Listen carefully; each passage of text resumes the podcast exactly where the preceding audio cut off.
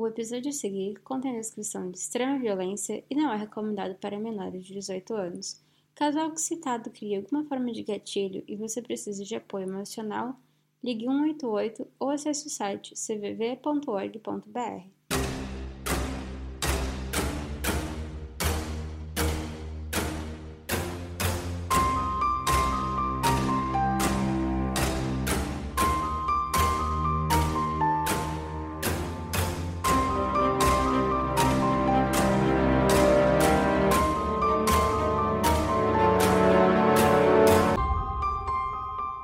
Olá, criminólicas! Como que vocês estão?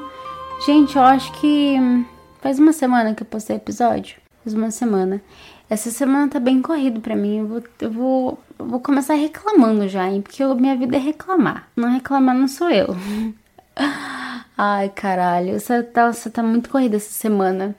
É, eu tô com 5 milhões de coisas e meia para fazer. E aí eu não consegui gravar o episódio antes. Mas eu prometo Vocês acreditam mais em minhas promessas, né? Não, é sério. É que a minha faculdade voltou, então, nossa, eu tô. Nossa, nossa, nossa, nossa, nossa. Pensa num tanto de coisa para fazer. Mas aí logo eu tô de férias, graças a Deus, de novo, porque aqui, pelo menos as minhas aulas, elas são tipo assim, são. Deixa eu pensar que eu tá, esqueci. É um mês e meio de aula, duas semanas de férias. Um mês e meio de aula, duas semanas de férias. E aí, nessas duas semanas de férias, meu querido óculos, nossa, eu quero fazer episódio todo dia. Não tô prometendo, já tô avisando. mas eu prometo que eu vou tentar. Não tô prometendo, mas eu prometo, né? Aquelas. Bom, então, antes de começar o episódio de hoje, eu quero só deixar né, aqueles recadinhos de sempre, todas as fotos dos casos, elas estão lá no Instagram do podcast, então arroba podcriminolic. Clica lá, entra lá que tá bem legal, tem muita coisa legal que eu tô postando pra vocês. Eu vou aproveitar também e vou falar do site que agora, gente, a gente tá muito chique, los chicos que chicles, chico, chico que chicles. Chiclos que chicles. Eu não lembro como que o Edu fala. Alguém, alguém escuta e alguém assiste ou Diva Depressão ou é, Os Filhos da Grávida de Tabaté? Eu nunca lembro como que o Edu fala, mas eu acho que é chiclos que chiclas. Ah, a gente tá muito chiclos que chiclas agora. A gente tem site agora, tá bom? A gente tem Clube Criminolic também, também tá muito chique. Falando no Clube Criminolic, quem quiser ajudar o podcast com qualquer quantia, é a partir de 5 reais. Todo mês tem um dossiê criminólogo, cada mês sobre é, algum assassino diferente, algum serial killer diferente. O mês passado, mês de janeiro, foi sobre o um, Albert Fischer. Albert Fischer? Foi sobre Albert Fischer. Alguma coisa Fischer. Ai, gente, tanto nome que eu fico louca.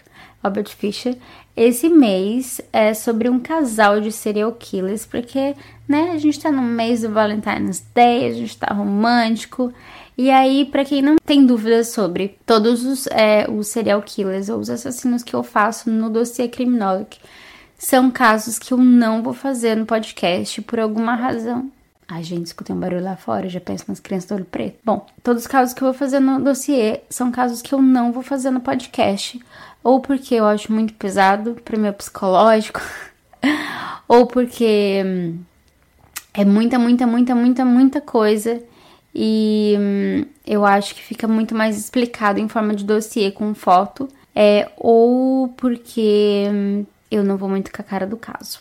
Aquelas. Então, porque, ai, gente, vocês me entendem, né? A gente, a gente tudo da vida do true crime, a gente tem uns casos que a gente olha e fala, ai, gente, ai, nossa, nossa, nossa, esse caso, nossa. Então, esses casos eu vou fazer no dossiê. Até agora, eu, só, eu fiz os dois casos, né? Porque a gente começou com o dossiê em janeiro. E são casos que eu não vou fazer porque eu acho muito pesado. Tanto o do Albert Fish quanto esse do casal. Eles são serial killers de crianças, então eu, ah, a gente não tem muito psicológico para isso. Então eu coloquei no dossiê, então tá bem explicadinho, tá bem legal, na medida do possível. É, o primeiro dossiê, se eu não me engano, tá com umas 15 páginas, eu acho. Como esse de fevereiro, ele é de comemoração de Valentine's Day, então fiz ele bem grande, tem bastante coisa sobre duas pessoas, então tá mais ou menos com umas 40 páginas, tá muito legal.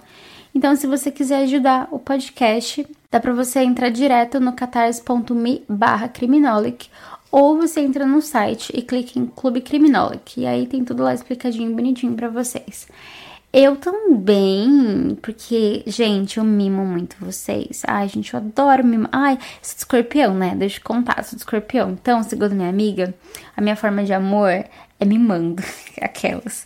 Faço coisas, eu adoro fazer coisas. Aí eu invento 5 mil coisas, aí não temos de fazer episódio. Muito bem, né, Carolina? Parabéns para você. Mas enfim, vamos voltar no, no, no, no, mimar ainda. E aí, então, eu tô, eu tô sempre sempre aparecendo coisa, eu sempre inventando coisa para quem participa do Clube Criminolic. Então agora, além do dossiê, quem participar do Clube Criminolic, assim que clicar lá em participar, ganha um livro de colorido serial killers. Ai, gente, eu tô viciada nesse livro, já pintei acho que uns três já. E aí, cada página é sobre um, é um serial killer diferente, um desenho diferente, você pinta, marca o podcast que eu compartilho lá no Instagram. Deixa eu pensar o que mais. Ai, deixa eu contar. Ai, não vou contar. Eu não vou contar porque é segredo. Eu vou mandar uns mimos para quem tá participando do Clube Criminolic. Mas eu não vou contar o que, que é. Eu vou colocar foto só do. Eu só um, assim, um spoiler bem assim. Eu só mostrei assim, bem por cima porque é segredo. Posso contar? Se você quer saber, você vai lá e clica em participar do Clube Criminolic que você vai receber na sua casa. Então. Sem mais delongas, sem mais blá blá blá blá blá. Porque, gente, como que eu tô faladeira hoje. Vamos começar o episódio de hoje. Episódio 31 A terrível morte de Ashley Young. E como o próprio nome diz, hoje eu vou contar para vocês o caso da Ashley Young. Olha, eu não sei nem colocar em palavras o meu ranço, o meu ranço por esse caso. Não por ela, nem para a família, mas pelos envolvidos. Porque, ai, gente do céu, é daqueles, é daqueles, é daqueles que a gente tem vontade de catar assim, ó, a cara da pessoa que fez o crime e sai arrastando. Esse é o tamanho do meu ranço. Porque, ai, gente. Ai, vocês estão preparados? Vocês estão preparados que vocês vão passar raiva junto comigo hoje?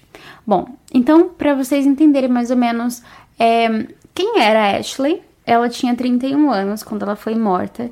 Só que antes de eu começar a contar sobre a Ashley, eu vou falar sobre a mãe dela, porque quando a mãe dela era jovem, ela era adolescente ainda, ela foi diagnosticada com uma condição que ela não ia poder engravidar. Então, a vida toda dela, ela ficou tentando, mas ela achava que ela não ia conseguir engravidar. E ela conseguiu engravidar da Ashley. Então, bom, todo mundo que tem filho sabe, assim, que quando fica grávida, né, gente, a maior alegria do mundo. Mas quando você é, sabe que você não pode engravidar, e daí você engravida, não que você não pode, mas é que você não vai conseguir engravidar. E daí você engravida é maior ainda, sabe? Então ela sempre foi muito, muito, muito próxima da Ashley, a mãe dela no caso, né? Elas sempre foram muito próximas, elas eram, tipo assim, melhores amigas para tudo. Onde que matava ou tratava, elas sempre conversavam sobre tudo. Elas tinham uma relação muito, muito próximas. Eu acho que, tipo, é minha mãe, assim. A gente é minha mãe, a gente, a gente, ela é minha melhor amiga. Falo cada coisa pra ela, gente. Nossa, nossa, você sabe o que eu já. Nossa, se eu, se eu contar pra vocês as, as poucas e boas que minha mãe já passou comigo, gente.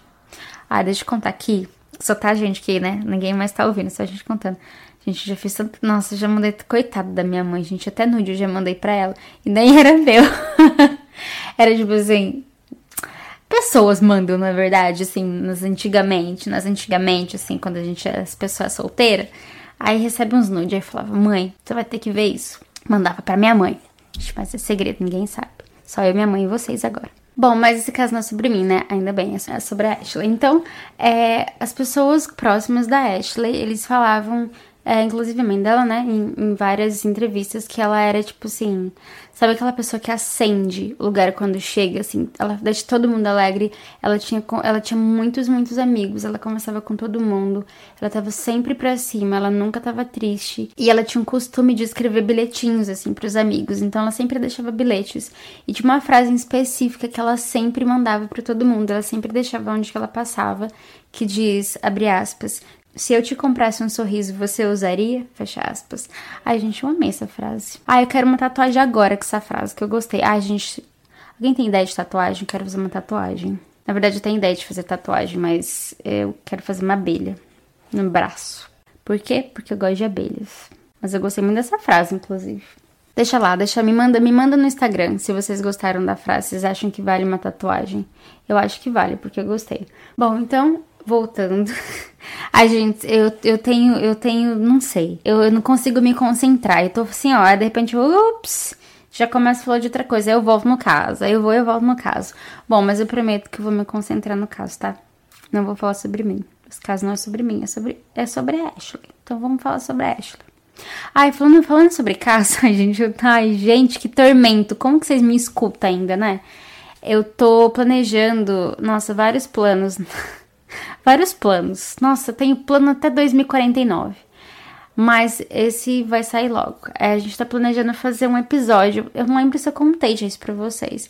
Mas eu, as meninas do Composição de um Crime e o Cristo, toda sexta-feira é 13. A gente vai fazer um episódio juntos, os quatro sobre as histórias malucas. Então vai ter as minhas histórias, vai ter as histórias do Cris, a história das meninas. Vai ter, nossa, gente, nossa, vai ter, olha, vocês preparam água benta, que o que vai ter de fantasma, o que vai ter de, nossa, que olha, senta que lá vem história, porque eu tenho história, hein? Misericórdia. E aí eu já falei com a minha mãe também, porque ela sabe muito mais história que eu. Tipo assim, é porque minha mãe morava numa, num sítio, numa fazenda.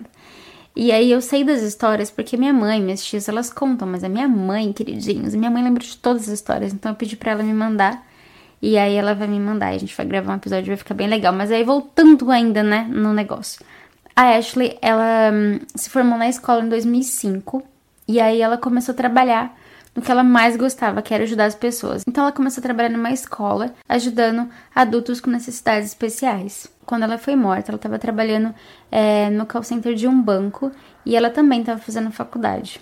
Gente, não para essa menina, né? Misericórdia, estuda e faz estágio e, e trabalha no banco e faz faculdade. Gente, eu tô cansada só de pensar. Só que aí é, ela tava fazendo essa faculdade e ela ia se formar em maio, então ela estava planejando para quando acabasse a faculdade ela começar uma outra faculdade para ela se especializar em línguas e culturas, porque ela queria muito conhecer culturas novas. Ela sempre gostou muito disso de lidar com pessoas, de saber culturas diferentes e poder ajudar mais gente. Então, ela estava planejando fazer essa faculdade, mas infelizmente um filho de uma puta não deixou ela fazer isso. Bom, na época do assassinato dela também, ela tinha um namorado, mas eles terminaram. Quando né, ela foi morta, eles tinham voltado a conversar, voltado a se falar. E como eu disse, ela gostava muito de estudar, ela gostava muito de saber de culturas diferentes. Então ela começou, é, na época, ela estava estudando sobre o Islã, porque o, o ex-namorado dela, barra namorado, ele era muçulmano.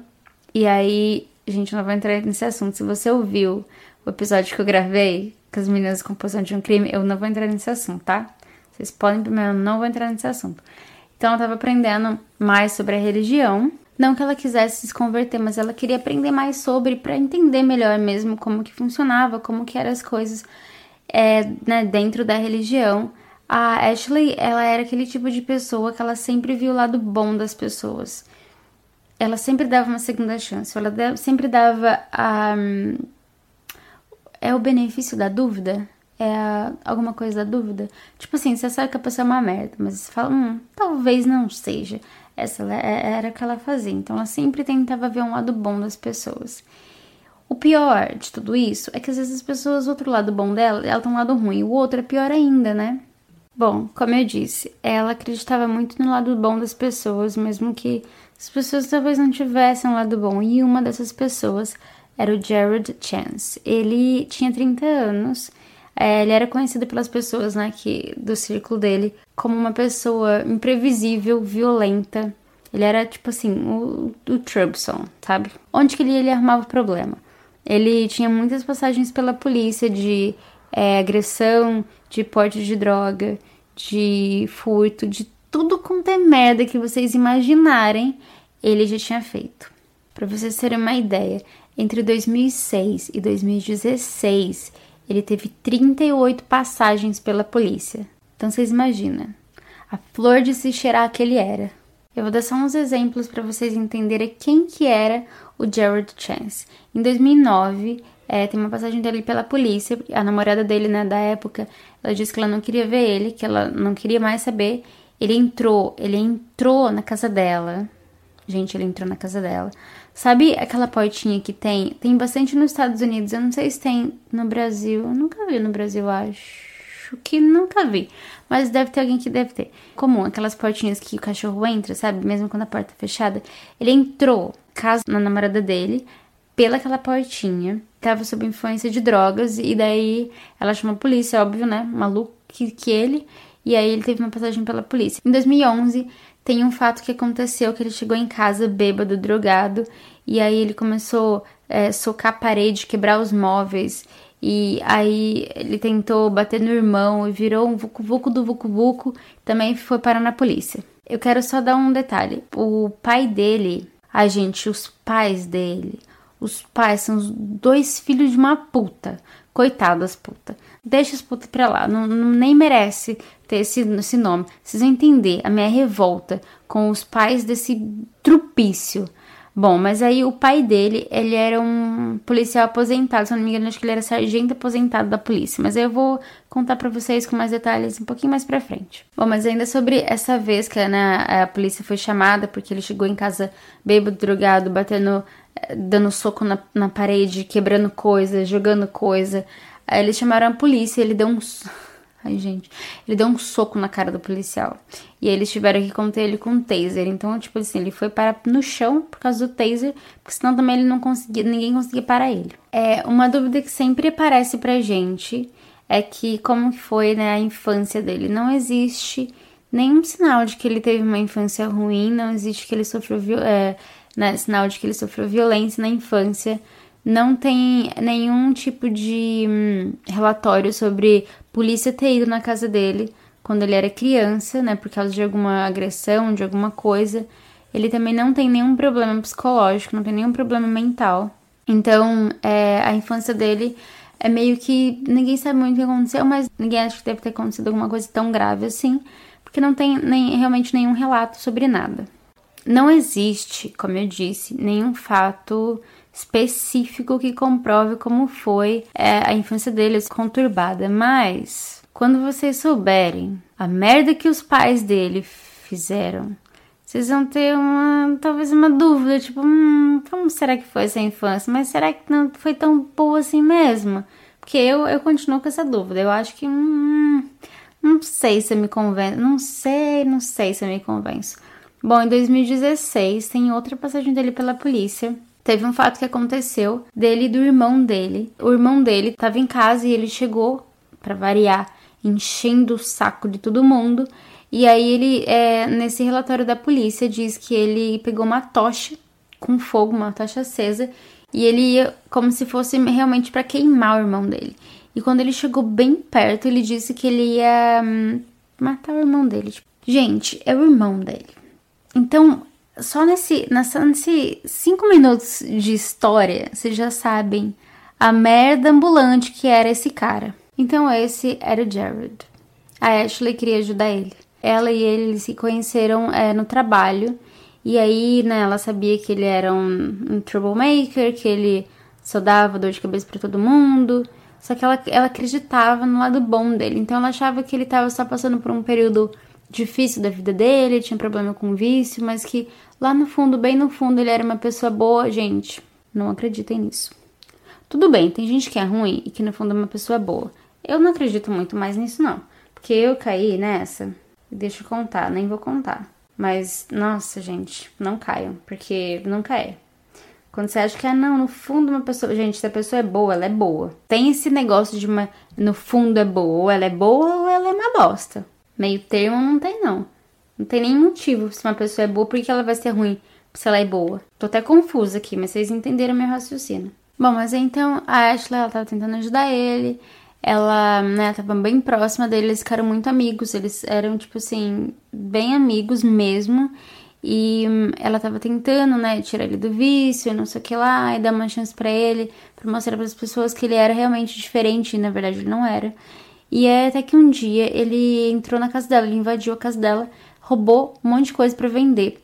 E aí, quando isso aconteceu, ela cortou relações com ele, ela parou de conversar com ele, bloqueou de tudo, provavelmente bloqueou de tudo, porque né, já tinha os, os Facebook da vida. Então ela parou. É, qualquer tipo de contato que ela tinha com ele, ela cortou. Mas em 2017, um amigo em comum dos dois é, contatou a Ashley, disse que ele estava passando por uma situação difícil, que ele sentia muito, que ele estava muito arrependido, que ele tinha mudado e que ela, né, talvez ela podia voltar a conversar com ele. Bom, e aí eles voltaram a ficar próximos e próximos e próximos a cada vez mais. Então, chegou no ponto que eles eram, tipo assim, melhores amigos, onde que um tava, outro tava. E todo mundo que conhecia a Ashley, eles odiavam isso, odiavam, detestavam que, né, eles estavam conversando de novo, eles estavam próximos de novo, principalmente a mãe da Ashley. Ela sempre tentou conversar com ela, sempre tentou avisar para ela que ele não era uma boa pessoa, que ele não né? Era, era uma pessoa confiável, que ela não podia confiar nele. Só que a Ashley, ela sempre, como eu disse, ela sempre tentava ver o lado bom das pessoas. Então ela sempre dava aquela aquele voto de confiança, mesmo todo mundo avisando ela que ele não era uma boa pessoa, que ele não era de se confiar. A mãe dela, em uma entrevista, ela disse, abre aspas, ela só não acreditava que alguma coisa poderia acontecer com ela. Ela sempre tentava ver o lado bom das pessoas, e por causa disso, hoje, ela está morta. Fecha aspas. E agora eu vou contar para vocês o que realmente aconteceu com a Ashley. Bom, então a Ashley, ela tava com 31 anos e ela tava indo morar sozinha, então ela tava alugando um apartamento e a mãe dela ia assinar para ela para ela alugar esse apartamento.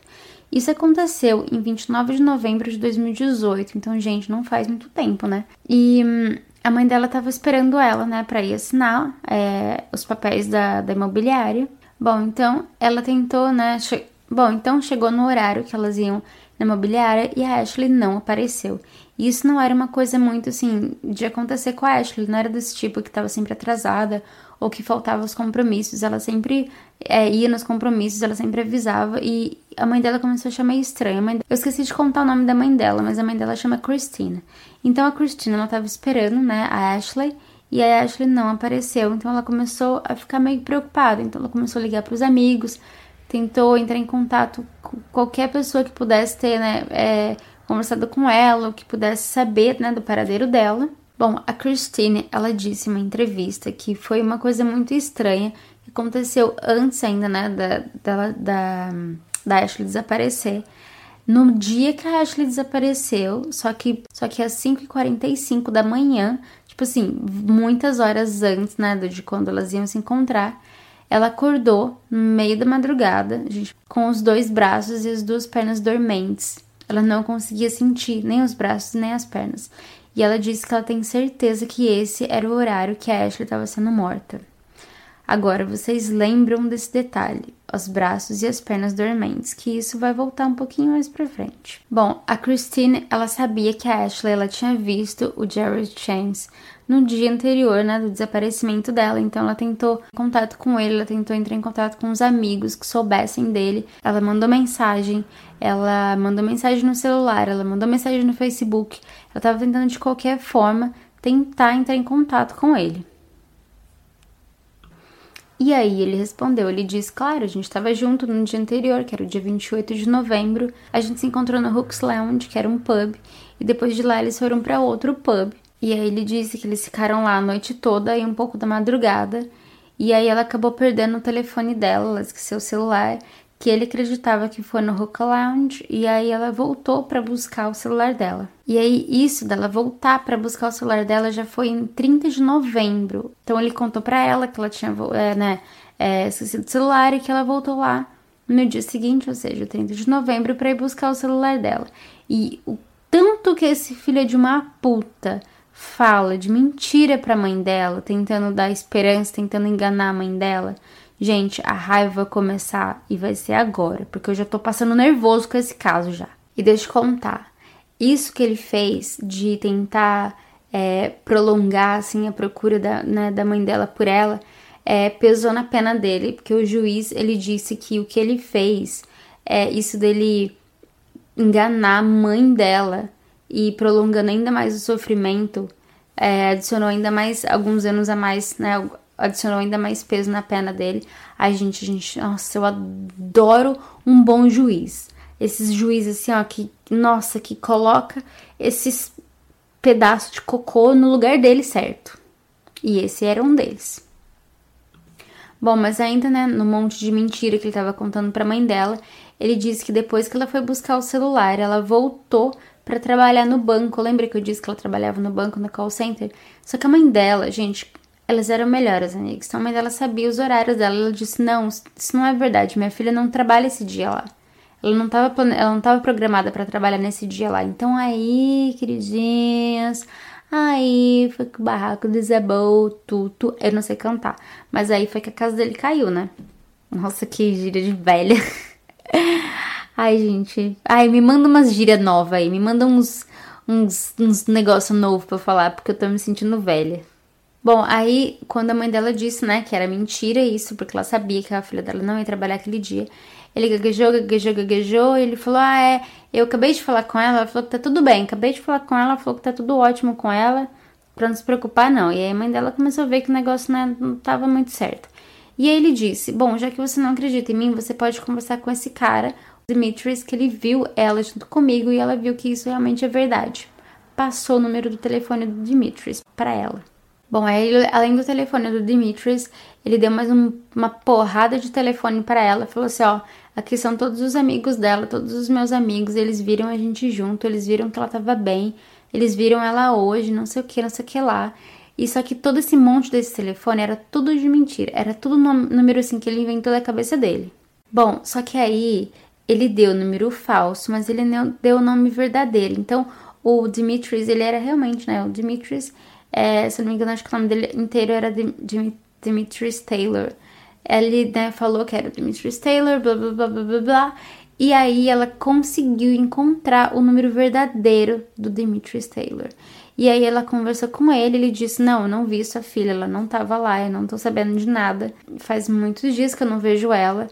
Ou seja, caiu na mentira de novo, porque isso também era outra invenção da cabeça louca do Jared. Então a mãe dela, né? Agora a mãe dela sabia que ele estava mentindo. Bom, aí nesse ponto ela ligou para ele de novo, né? Ela tentou entrar em contato com o Jared de novo e falou que era mentira que ela, ela tinha conversado com o amigo dele e o amigo dele tinha falado que ele não tinha visto a filha dela, que era tudo mentira. E ele ficou: Não, é verdade isso, não sei o que você tá falando, como assim? Você tá falando que é mentira? Claro que é verdade. E parou de responder ela.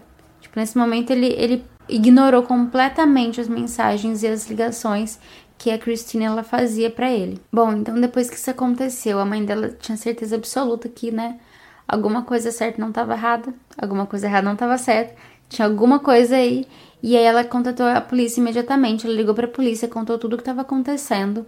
E aí ela foi todos os lugares que a filha dela tinha ido né, nos, nos, lugares que ele tinha dado é, o nome, de que tinha falado que ele tinha ido com ela e que ela, a filha dela também tinha dito que ela ia lá. E aí ela foi e foi vendo é, as imagens de circuito de segurança. E aí, em um dos lugares, é, um dos lugares que ela foi, ela encontrou realmente a filha dela, ela tava lá, ela tava com o Jared. Ela disse que quando ela viu a filha dela na imagem, ela tinha vontade de entrar dentro da televisão e puxar a filha dela de lá, porque ela sabia que tinha acontecido alguma coisa com a filha dela pouco tempo depois daquelas imagens.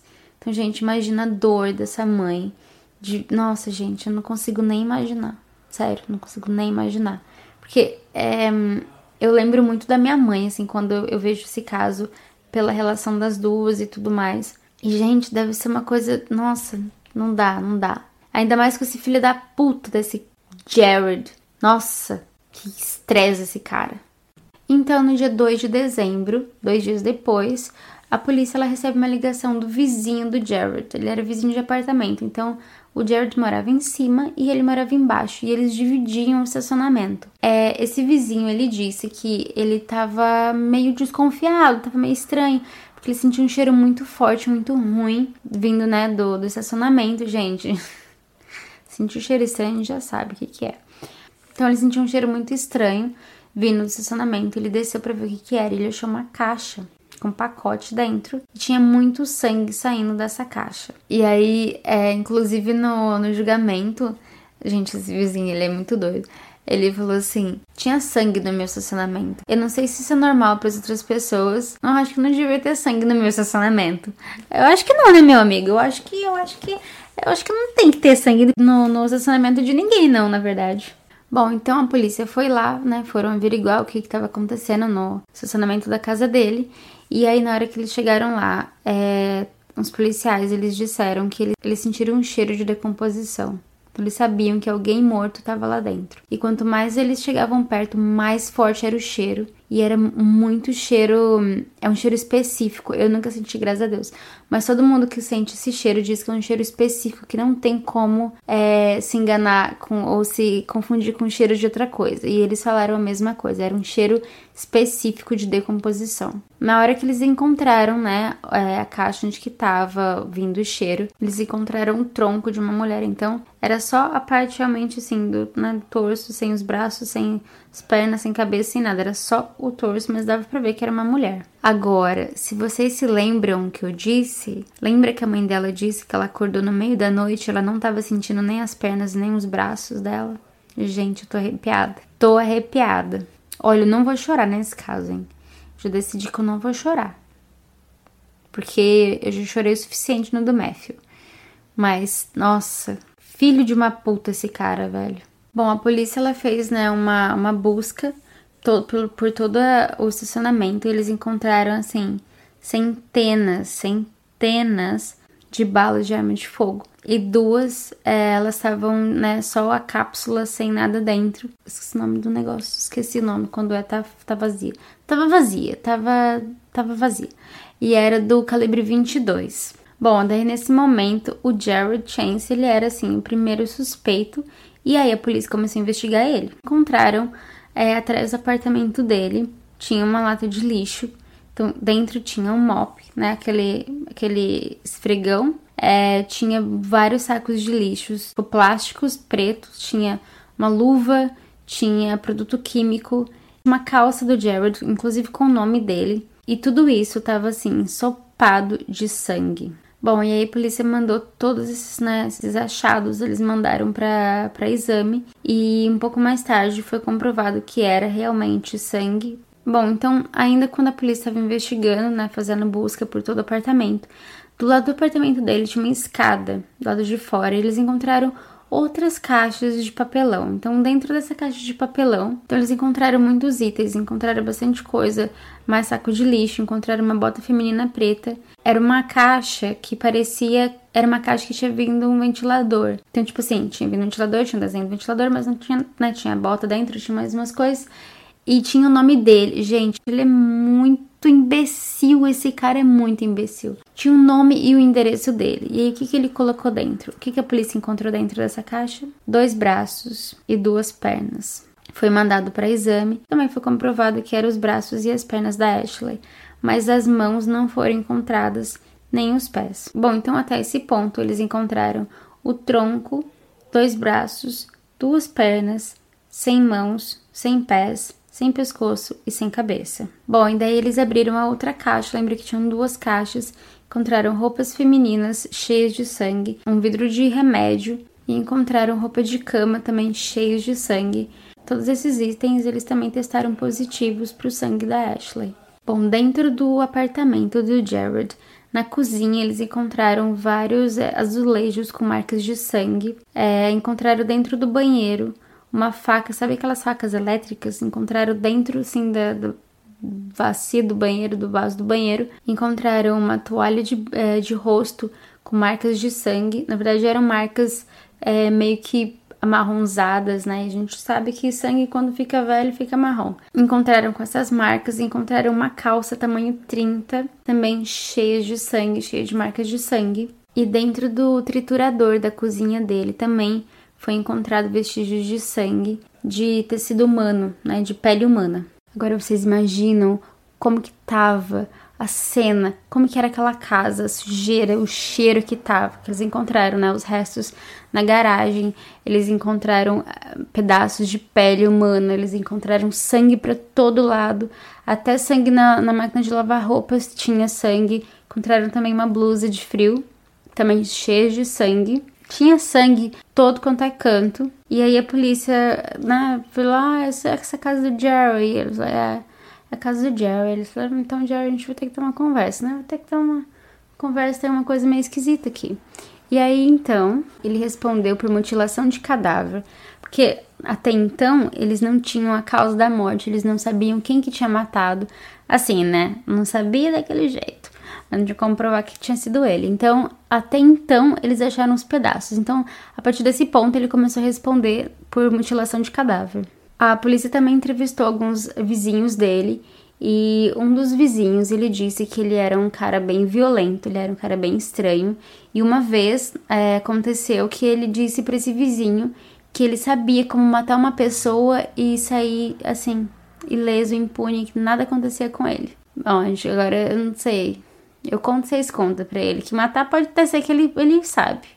Agora, sair sem nada, assim, sair assim, ninguém vai descobrir nunca. E eu acho que ele. Hum, eu acho que ele não. Eu, eu, eu, sinto que isso não é muito verdade. Não, eu não sinto uma verdade. Aquelas Big Brother, eu não sinto verdade nisso, não. Bom, então no dia 5 de dezembro, a polícia ela consegue o mandado de busca e apreensão só que dessa vez é para averiguar a casa dos pais dele, porque a polícia ficou sabendo que nos dias, né, nos dias que estava tudo acontecendo, ele estava em contato com os pais, então eles pensaram, hum, talvez a gente pode encontrar alguma coisa lá. Então eles foram até na casa dos pais dele e aí tava tudo normal, encontraram uma sala, uma cozinha, tudo, né, tudo tranquilo, tudo normal, mas embaixo do sofá meus queridos, embaixo do sofá, eles encontraram uma serra elétrica.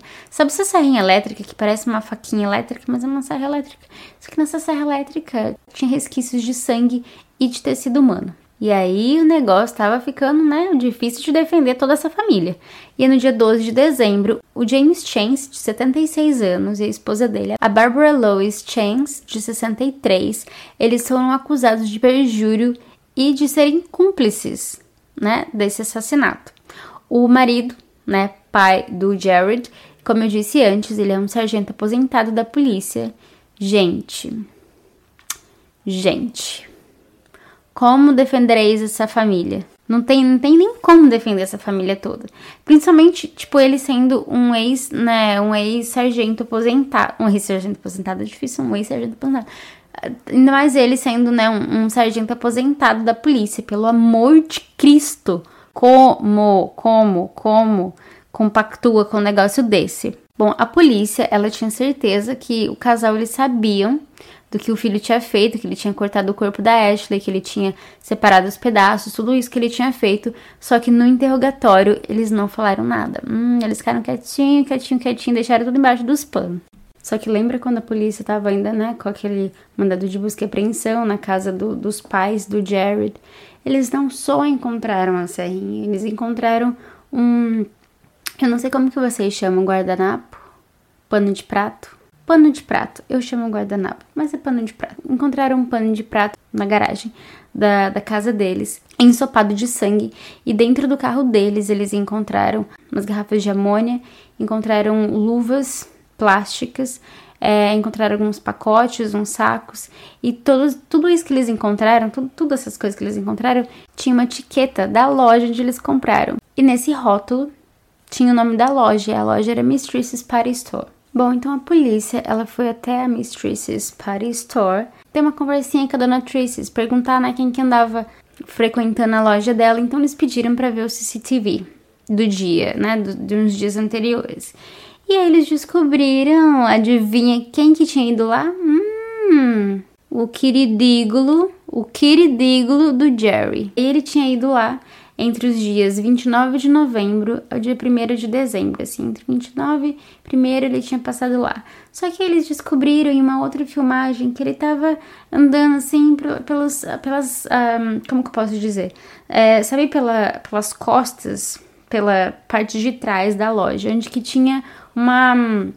Sabe essas caçamas de entulho bem grandona? A gente vê bastante em filme americano que fica na rua atrás, naquelas unhas meio, meio paradinha. Então, ele deixou uns negócios lá, ele deixou uma sacola laranja.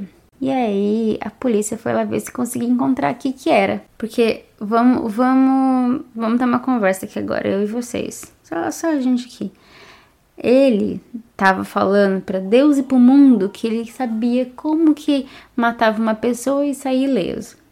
Primeira coisa, ele contou isso, ou seja, ele já não sabe. Segunda coisa, ele esqueceu um negócio bem pequenininho que fica assim, que, que, que chama câmera, que grava todo mundo, o tempo todo, grava tudo. Então não tem como, né? Não tem como dar, ficar meio escondido quando você vai numa loja e compra é, luva de, de borracha, saco de lixo, amônia, assim, o, o kit morte. Ele foi e comprou o kit morte lá nessa loja. Para piorar, né? Escondeu a arma do crime embaixo de um sofá. Ai, caralho, olha. Ai, gente, é muito burro. Puta que pariu, mas é muito burro. Bom, mas aí então a polícia, que era muito mais esperta do que esse. Ai, gente, vocês que coloquem o nome que vocês quiserem nesse estrupício, porque olha, eu já, já gastei todos os nomes já para ele, porque nossa, é muito lento, é muito lento. Bom, a polícia ela foi até, né, esse esse como chama? Esse negócio de colocar lixo esse negócio de colocar lixo. Esse. Ai, eu não sei o nome, esqueci o nome de, de entulho, é caçamba. For essa caçamba de entulho. Gente, eu, tô, eu tenho um problema, deixa eu contar pra vocês o meu problema. Meu problema é que meu cérebro, às vezes. aquela Sasha, né? O meu cérebro, ele não, ele não, não, eu não sei destraduzir a palavra. Daí eu penso, eu penso a palavra em inglês. Eu vejo o negócio, eu sei o nome dela de inglês, mas aí se fala português e fala esqueci o nome da palavra. Não lembro. Porque eu falo em português, eu, nossa, eu, eu fugindo do assunto já. É porque eu falo em português com vocês. Com meia dúzia de amigos daqui. Não dá meia dúzia, eu acho, dá em uma mão. E com a minha mãe. Com meu pai, às vezes, com a minha mãe. Mas de resto, eu não falo português. E aí o meu cérebro, ele dá um grrr, ele dá um, sabe, dá um, uma travada assim. Sei que é, é BIM, mas eu não lembro o nome em caçamba, caçamba de lixo. Quando eu falar BIM, vocês sabem que é caçamba de lixo, tá? Fechou? Fechou, fechou? Beleza, então. Muito bom, então a polícia, ela foi lá, dá uma investigadinha, dá uma vasculhadinha assim lá no negócio do lixo. E aí eles encontraram uma sacola, bendita da sacola laranja que o Jared colocou lá. Dentro da sacola tinha um frasco de remédio com o nome da Ashley.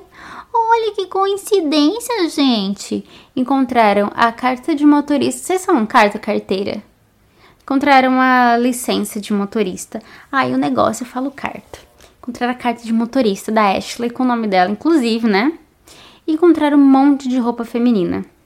Bom, nessas roupas que eles encontraram lá, tinha sangue na calça jeans e tinha muito, muito sangue numa blusa. Todos esses sangues eles testaram positivos para sangue humano, que já era de se esperar, né? Bom, aí voltando lá no apartamento do Jared, a polícia é, encontrou o carro da Ashley estacionado assim em umas ruas perto do apartamento dele.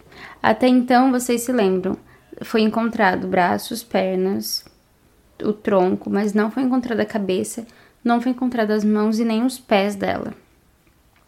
Bom, a partir desse momento, então, a polícia ela tentou é, montar esse quebra-cabeça para tentar fazer algum sentido.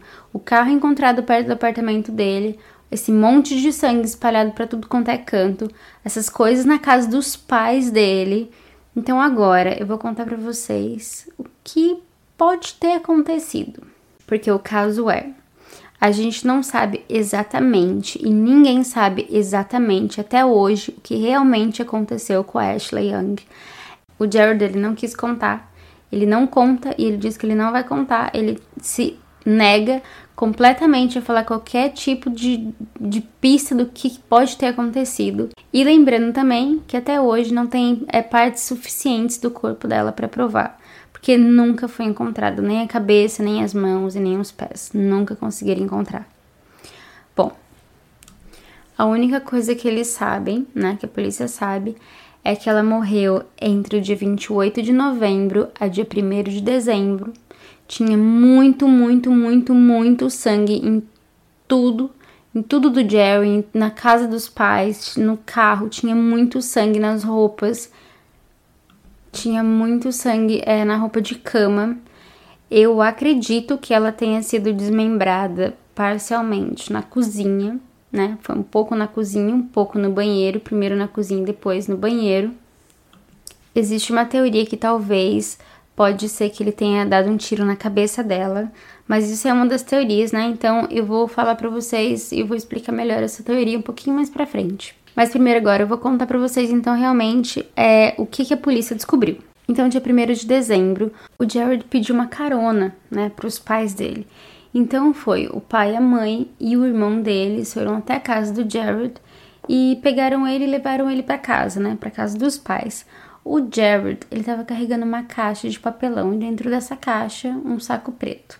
E agora a gente sabe que o que tinha dentro dessa caixa eram os braços e as pernas da Ashley. Bom, aí no dia 2 de dezembro, o Jared ele contou para os pais dele o que ele tinha feito, né? Os pais dele sabiam o que ele tinha feito. E aí o pai dele falou: "Bom, então agora a gente vai ter que, né, limpar a merda que você fez. Vamos cobrir esse negócio, vamos, né, fingir que nada aconteceu, vamos tentar consertar esse negócio."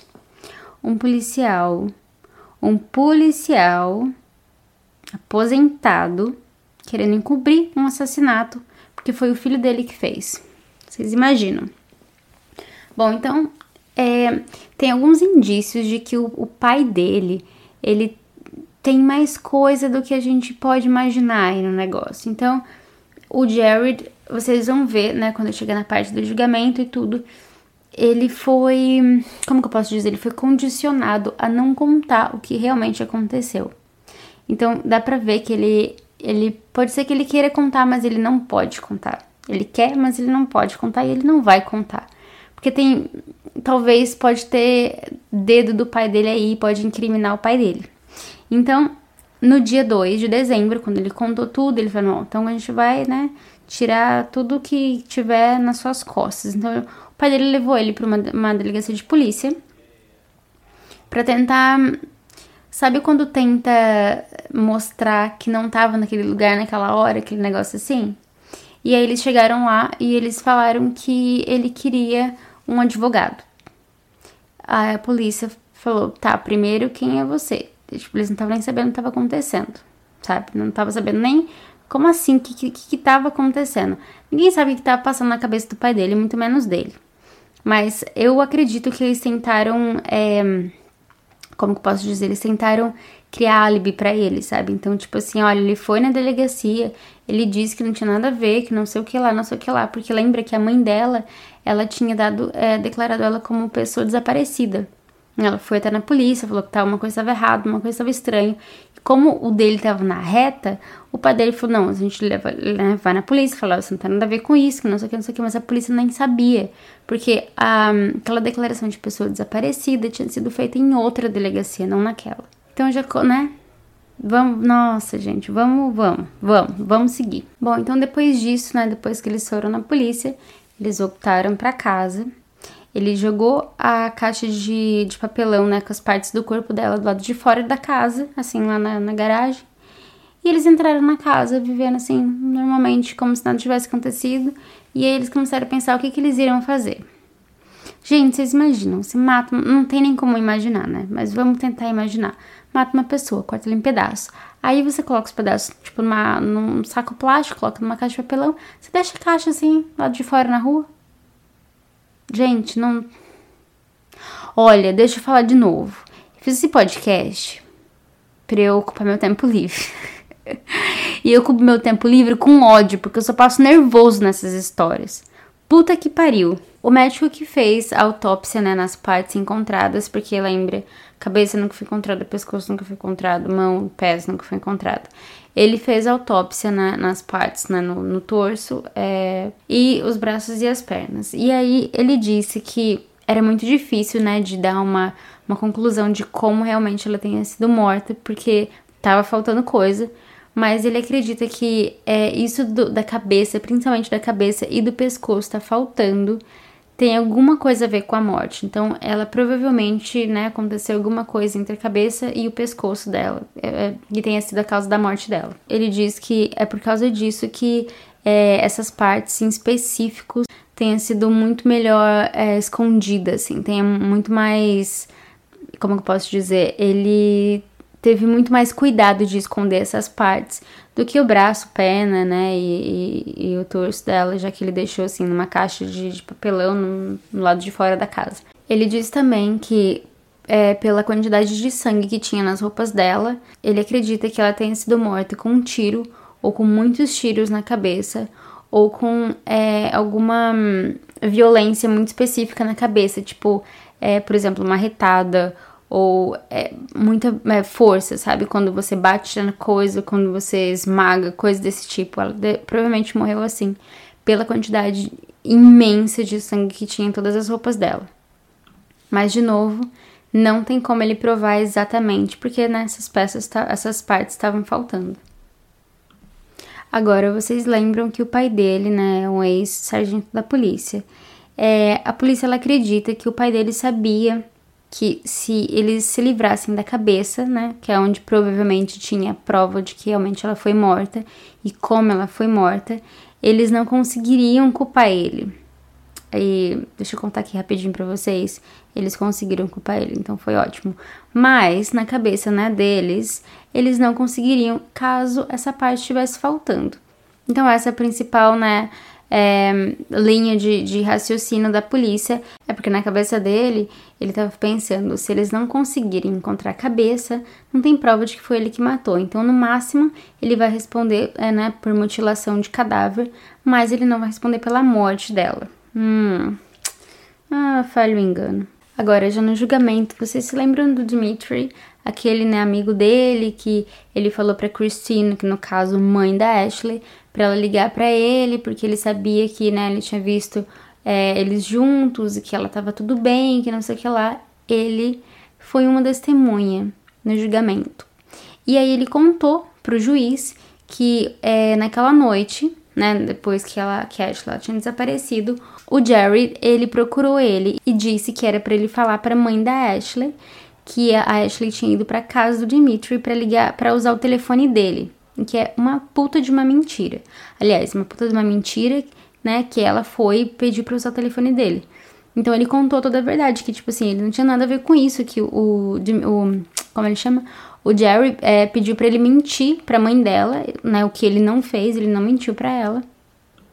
E aí o Dimitri ele disse, né, pro juiz que ele achou tudo isso muito estranho, porque ele conhecia como, né, que o Jerry era, tipo, a, né, o histórico dele, como ele era. Ele achou muito estranho ele pedir para mentir, né, sobre que ele tava com ela, que ele viu ela, e ele disse que ele não ia mentir para a mãe dela de jeito nenhum, tipo, de nenhuma forma ele ia falar uma mentira para a mãe, né, de uma pessoa. E aí ele contou, né, que ele realmente falou pra mãe dela que era tudo mentira daquilo do, do Jerry, que ele não tinha visto ela, que não tinha nada a ver com isso, que ele não sabia o que estava acontecendo, não sabia por que que o Jerry tinha colocado ele no meio de tudo esse, né, esse balacobaco. Nossa, velho pra caralho, esse balacobaco. Colocado no meio, né, desse, desse bagulho todo. Então ele disse que quando o Jared ele ficou sabendo que ele tinha contado, né, toda a verdade pra mãe da Ashley, ele ficou puto da cara, ele começou a mandar um monte de mensagem xingando ele, mandando ele para todos os lugares que vocês podem imaginar. E aí no final, tipo, da mensagem ele falou: "E você apaga essas mensagens". Claro, a pessoa tá tá aqui, ó, tá falando que vai me matar, tá me xingando, tá, né, falando que vai fazer isso e aquilo comigo, mas você apaga essa mensagem. É claro que você vai apagar, mas é óbvio que você não vai apagar, né? E agora, vocês lembram daquele vizinho dele que ligou pra polícia e disse que tinha um cheiro meio esquisito, não sei o que. Bom, ele também foi uma testemunha né, na, no julgamento e ele disse que é, ele sabia que o Jerry tinha uma arma de fogo, que várias e várias ocasiões ele meio que brincava com a arma, ele fazia roleta russa. Ele disse que uma ocasião específica ele estava na casa do Jerry e aí ele colocou a arma na mesa e começou a rodar assim, rodar com o dedo, fazendo a roleta russa. É, e atirando, ele disse que aquela situação, tipo, foi muito desconfortável para todo mundo que tava lá. Então, tipo assim, a polícia sabia que ele era um, né, um babaca, sabia que ele tinha uma arma, sabia o, né, o, o histórico, assim, de problemático que ele era. Fora, né, as pistas de sangue, roupa, documento, pedaço do corpo e tudo mais que a polícia encontrou da Ashley na casa dele. Esse vizinho ele também disse que em uma ocasião o Jared ele disse que ele sabia matar pessoas, ele sabia assim se livrar do corpo, porque ele tinha aprendido com o pai dele, porque o pai dele tinha feito parte da máfia irlandesa. Hum. Olha, eu não sei nem o que, que eu falo. Eu não sei nem comentar sobre isso. Vamos, vamos fingir que a gente não ouviu, né? E para finalizar, teve uma outra situação, que esse vizinho ele disse que o Jared ele pediu ajuda para ele, porque ele falou que a Ashley ela tinha trancado as chaves do carro dela dentro do carro, e ele tava pedindo ajuda para abrir o carro dela. E aí ele achou tudo isso muito estranho, muito esquisito. Ele falou: "Tá, mas onde que tá a Ashley?" E aí ele disse que ele não ia ajudar porque ele achou tudo aquilo lá muito esquisito. a namorada desse vizinho, ela também foi, né, uma das, das testemunhas e ela disse que ela viu Jared dirigindo o carro da Ashley no dia 30 de novembro. Hum, então aí as datas vão ficando ainda mais curtas, né? E aí, adivinha quem mais que foi testemunha nesse julgamento? O Conrad. É, lembra daquele irmão do Jared? Ele mesmo. E aí, nossa, senti que ele foi assim, ó.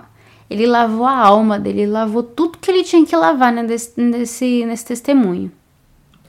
O irmão dele falou que ele viu a Ashley no, no apartamento do Jared alguns dias antes dela desaparecer. Ele disse que em uma certa ocasião, né, durante esses dias, assim, perto dos dias que ela tinha desaparecido, ele estava na casa do Jared, o Jared foi no outro quarto, ele pegou uma arma de calibre 22, voltou ele colocou na cabeça do irmão dele e apertou o gatilho várias vezes, tipo praticamente uma roleta russa mesmo, assim. Ele foi apertando, sem saber quantas balas tinha, que bala que tinha, se tinha, se não tinha. Na cabeça do próprio irmão. Na cabeça do próprio irmão. Gente. Gente, esse Jared. Gente do céu, ele tinha que ser interditado, porque ele é maluco, esse homem. Bom, o irmão dele, ele também disse que ele lembra de alguns dias depois, né, dessa situação que aconteceu, é, eles lembram, ele lembra da família ter ido na casa do Jared. Eles ajudaram ele a pegar umas coisas na casa. Ele lembra que o Jared tava com uma caixa de papelão, né? Agora a gente sabe o que, que tinha nessa caixa de papelão. E aí ele disse que a família não quis dar muito detalhe para ele, mas eles estavam procurando, eles estavam tipo dirigindo, né, em volta da, da, do apartamento do Jared, procurando o carro da Ashley. Bom, o patologista, ele também, né, foi uma das testemunhas nesse caso. O patologista, ele também deu depoimento nele nesse caso. É, eles estavam tentando, né, os advogados, eles estavam tentando a talvez criar uma situação do tipo assim, que foi algum acidente, tipo assim, ups, sabe? Oh, atirei sem querer. Porque, né, ele fazia essas, todas essas roletas russas, achava que a arma era brinquedo, todas essas babaquices todas. Então eles estavam tentando criar essa situação de que talvez foi, ai, foi sem querer, sabe? Ups! Ou matei sem querer. Ixi, e agora, sabe? O que hum, eu não acredito muito. Eu não sei se vocês acreditam, mas eu não acredito que foi sem querer. Até porque roleta russa, se você matar alguém fazendo roleta russa, não foi um acidente. Porque você sabe o risco. Acidente é assim, ó. Tô limpando. Não vi que tem um negócio. Um, não, não vi que tem uma bala dentro. Ah, não vi que tem alguém do lado. Não vi que apertei o gatilho. Nem isso é um acidente. Pra ver como que é difícil. Agora você imagina fazer roleta russa e falar que é um acidente. Porra nenhuma que é um acidente, roleta russa. Bom, daí como eu tinha dito antes, o patologista ele também, né, deu, é, né, ele deu depoimento nesse, nesse caso e ele disse que era muito difícil de determinar a causa da morte dela pelo simples fato de que a cabeça dela nunca foi encontrada. Então, cabeça, pescoço nunca foi encontrado. Então, não tinha como saber, né, assim, com 100% de certeza o que tinha acontecido. É, nessa altura, né, do julgamento, foi oferecido uma.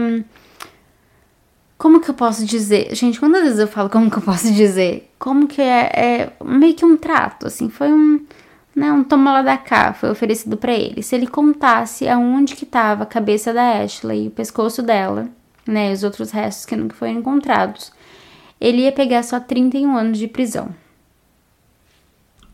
Só que ele se recusou a falar. Ele preferiu pegar, sabe lá Deus, quanto tempo de cadeia do que falar onde estava a cabeça dela e né, as outras partes que nunca foram encontradas e pegar 31 anos de prisão. Porque é óbvio, era óbvio que se ele não falasse, ele ia pegar muito mais do que 31 anos de, de prisão. Eu, olha, eu fico muito triste, na verdade, de dele não ter falado, né? Porque, gente, imagina pra família nunca conseguir encontrar. Mas que bom que ele não pegou só 31 anos, porque ele tem que pegar muito mais, porque 31 anos é pouco ainda. Bom, então depois, né, de bastante tempo, de todos esses interrogatórios, de todos esses testemunhos, de todos, né, tudo, tudo, tudo, ele foi sentenciado a 100 anos de prisão por assassinato em segundo grau e mutilação de cadáver. E o juiz ele disse que ele queria ter certeza que ele não teria oportunidade de sair da prisão até que ele tivesse 130 anos. Acho, sabe o que é? Eu acho é pouco. A Christine, né, mãe da Ashley, ela deu um testemunho em frente do, do Jerry e ele foi obrigado a ficar na frente dela para ouvir o testemunho dela. Because you chose to murder her. Because you chose to dismember her.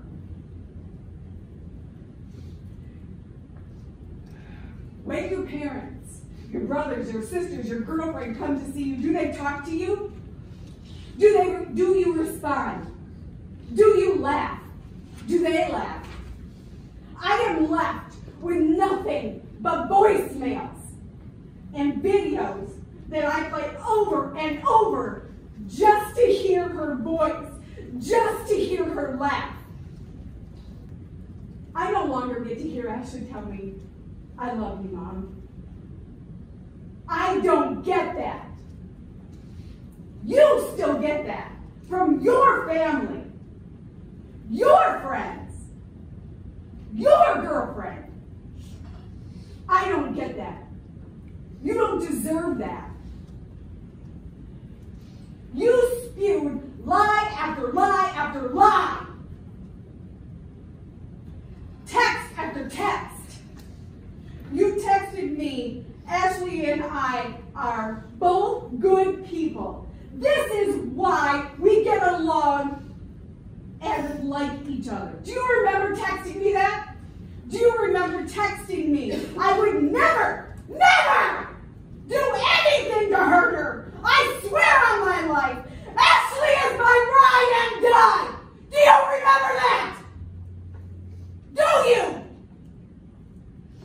Ashley was already dead and dismembered when you text that to me. You threw her out like trash. And she was your friend. Why? Why would you do this? what did she do to you that was so terrible? That you chose. You chose to murder her. You had no right to take her life. No right whatsoever.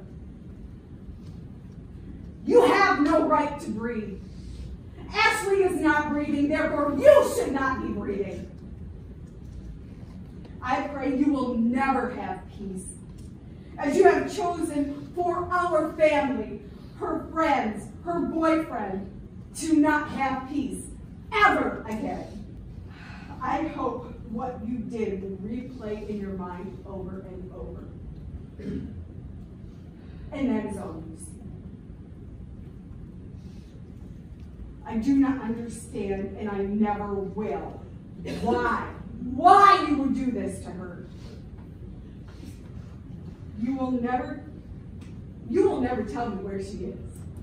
Because you like to torment people. You like to hurt them. You enjoy it. Because if you didn't, you would have told us.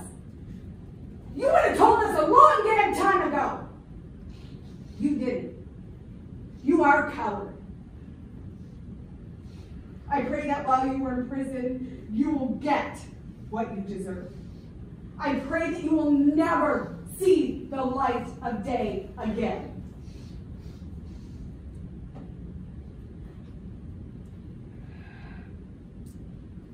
Jared, you have no remorse, none for your actions. God will punish you more than anything I could ever do. There is no justice here. I cannot have my daughter Ashley back with me. But we will not let her spirit die. She is always with us every day. She is in this courtroom now, standing next to me. She was up here standing next to her dad, to her grandmother, to her brother, to her friend. She is here.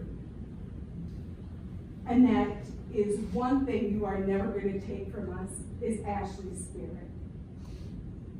Ela estava segurando a caixa, né, com os restos mortais da Ashley, que foram cremados. E ela disse: Você não merece respirar. Ela disse: Se eu quiser abraçar minha filha, Hoje eu tenho que abraçar uma caixa. Gente, coitada, velho. Coitada. Ah, meu Deus do céu. Não vou chegar nesse episódio, hein? Ela disse: Você nunca vai me dizer onde ela está porque você, porque você gosta de atormentar as pessoas, você gosta de magoar, você gosta disso. Você nunca vai dizer porque você. E se isso não fosse verdade, você teria dito, você teria contado pra gente. Você teria contado muito tempo atrás, mas você não, mas você não fez porque você é um covarde. Ela disse que ela escuta a secretária eletrônica com a voz da, da Ashley todos os dias. Ela gritou no tribunal que ele não tinha o direito de ter tirado a filha dela dela. Por fim, ela também disse: Jared Chance, eu te odeio. Eu quero rasgar você de lado a lado e depois descartá-lo, assim como você fez com a Ashley. Você jogou ela fora no lixo, ela era sua amiga. Eu já falava, por que caralhos que você fez isso, seu filho de uma puta? E já xingava toda a família dele tudo também, porque são tudo do mesmo saco. Tudo farinha do mesmo saco. E durante todo esse tempo ele ficou lá, olhando para baixo, ele não olhou para ela, não olhou nos olhos dela. Ele se recusou a pedir desculpas. O juiz perguntou se ele queria pedir desculpas, ele se recusou. Ele não disse uma palavra, ele não fez nenhuma expressão.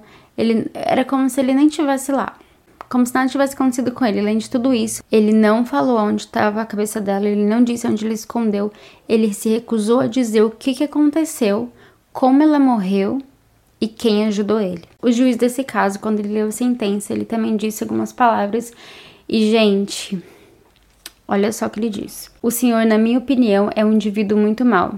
Você é claramente um monstro sem qualquer consciência. É um indivíduo diabólico. Você é claramente um monstro sem qualquer circunstância. Você é alguém que é um perigo à sociedade e nunca deveria ser liberado. Ele disse que esse julgamento foi um dos julgamentos mais nojentos e mais pesados que ele já fez. É, ele também contou, um pouco tempo depois, né, quando eles tinham que dar entrevista e tudo, ele também disse que é, o Jared Chance, ele não tem nem, ele não apresenta nenhum sinal de remorso, nenhum sinal de, de sabe, tá se preocupando, tá cagando e andando para tudo que tá acontecendo não se mostra arrependido, não se mostra tocado, como se, né?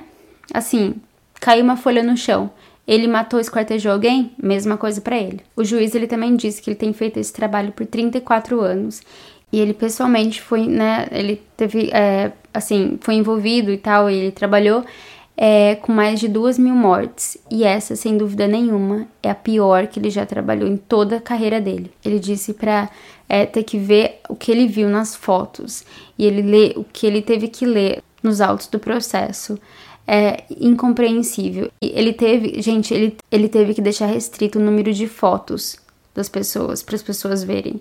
Ele não pôde liberar todas as fotos de tão pesado que era as fotos para passar no tribunal. Então vocês imaginam a situação que tava. Ele disse que apesar de tudo isso e de toda essa situação, né, monstruosa, o Jared ele não ele não demonstrou remorso algum em momento nenhum.